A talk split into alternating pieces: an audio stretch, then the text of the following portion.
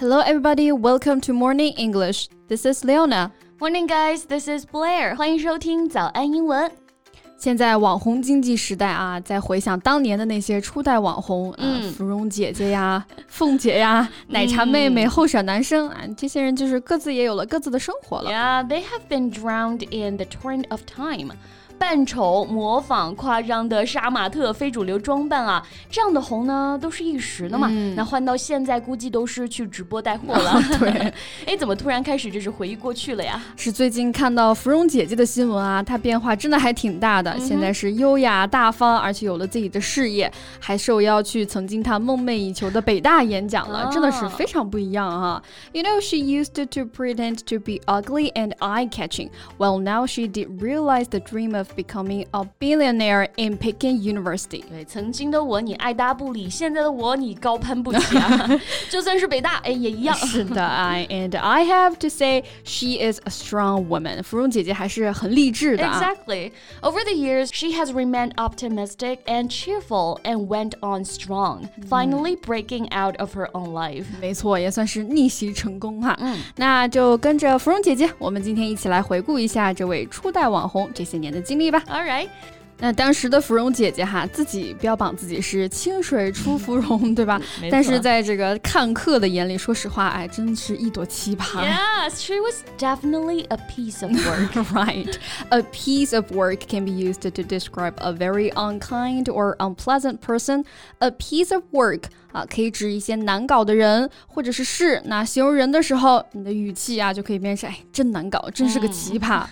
芙蓉姐姐她是总喜欢发一些夸张姿势的照片儿，然后刻意摆出的 S 造型啊，加上 并没有那么完美的身材，搭配一脸的这个迷之自信，当时也是觉得够豁得出去啊。所以 a piece of work 还可以形容一个人呢厉害，哎，不简单啊，了不起。这就是看你的语气是怎么样的啦。你当然可以诚心诚意的啊去形容一个人。很厉害啊，嗯，没错。For example, he is really a piece of work. He just finished the work himself. 所以这两句话，这个 work 意思还是不一样的啊。嗯、work 除了有工作的意思之外呢，a piece of work，它这里面的 work 还可以用来表示一个作品、工艺品。 画作啊，等等等等。那这句短语可以用来表示一件作品。For example, it's amazing to see such a piece of work in the gallery. Right. 那如果我们语气强烈一点的话，这个作品就可以引申为杰作的意思啦。For example, what a piece of work is nature 啊，大自然是多么了不起的杰作啊。那芙蓉姐姐的走红方式其实真的不算高级啊。那我个人也不是特别赞同。哎，我也是。靠扮丑或者我们说的出洋相来博眼球。She was willing to make a fool of herself. Right, so make a fool of yourself means to do something that makes other people think you are silly or not to be respected. 嗯、那这个例子可就多了啊。啊对 If you pretend to know what you don't know, you only make a fool of yourself. 不懂装懂，哎，就会闹笑话了。而且最近我就想到了我在追的《守护解放西》啊，不知道大家有没有看过？看过。里面那种喝多了酒的啊，在给这个在警察面前出洋相，对吧？A man got a little drunk and made a fool of himself in front of the police，这下就不仅是在警察面前了啊，全国都在看他出洋相了。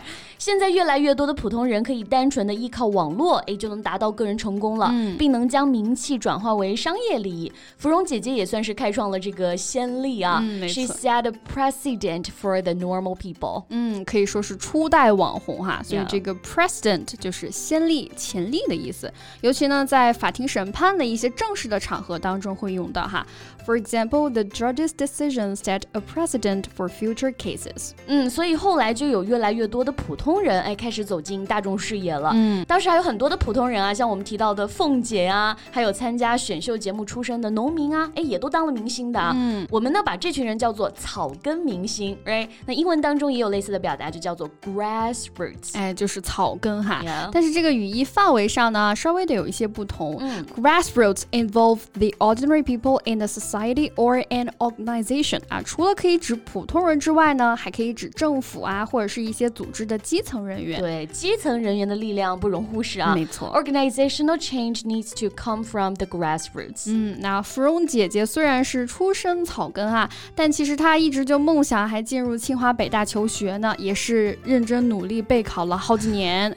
So it it took her three tries to get into college, and since graduation, she has set her eyes on two of the country's best schools, Tsinghua University and Peking University. 你可以看得出来，其实是有追求的人了。So set eyes on，也可以说是 clap eyes on。lay eyes on，本来表示盯着什么看的意思。那芙蓉姐姐刚走红的那一阵儿哈，我确实是看不惯，所以也从来没有关注过。But so everyone keeps talking about sister 芙蓉，but I've never clapped eyes on her。那就来一个浪漫一点的表达啊！I fell for my wife the moment I set eyes on her。 我第一眼看到我的妻子啊，就爱上了她。Set eyes on 还强调第一次看到这个意思。嗯，那所以大家的讨论和关注啊，对于芙蓉姐姐。其实也并不是来自于单纯的喜爱啊，那这种网红都只是一时的。The first generation of internet celebrities have been drowned in the torrent of time。对，被淹没在了时代的浪潮当中啊。Drown 这个意思是淹没于、沉浸于。夏天到了啊，也提醒大家不要去野外的水域当中去游泳，尤其是小朋友们要注意啊。A child can drown in only a few inches of water。没错，那要注意安全哈。那有时候不下水，也有看起来被淹水的效果。比如说前一段时间的大暴雨啊，真的打工人都被淋成了落汤鸡。哎，那这个落汤鸡，英文我们就可以用 drowned rat 来表示啊，被淹的老鼠了。听起来很惨，对，对？很狼狈啊。For example, I was wet as a drowned rat。我的互联网朋友们也都是这样各种各样的窘态。没错，那曾经的芙蓉姐姐就是直接扮丑来当做一份工作。了，审美都会疲劳，那审丑就更只是一时的乐趣了。没错。Gradually, media coverage of 芙蓉姐姐 has largely died down，包括媒体的报道啊，也都慢慢减少了。嗯，那这个 die down 就指的是慢慢平息、逐渐消失的意思哈。比如说很多明星的公关策略啊，出了什么塌房事件的时候，哎，大家就是不回应啊，让时间去平息这个争议吧。Their strategy for the moment is to let the fuss die down。嗯，但其实芙蓉姐姐当初对他身上这些争议啊，也不会去反击，因为网友的谩骂就是他的业绩嘛。是了，但他现在能够以一个更好的姿态哈出现在大众视野中，实现了逆袭，也算是最好的反击了。没错，Not everyone can implement a counterattack successfully, so she's really strong. Yes, she knew that she couldn't rest on her laurels.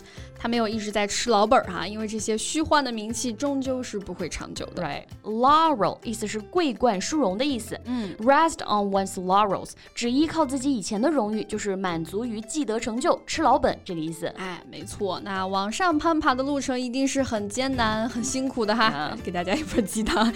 So don't rest content with past achievements and don't rest on your laurels. Okay, so that's all about our today's podcast, and you can leave your comments about about this topic. Thank you so much for listening. This is Blair. This is Leona. See you next time. Bye. Bye. This podcast is from Morning English. 学口语就来早安英文。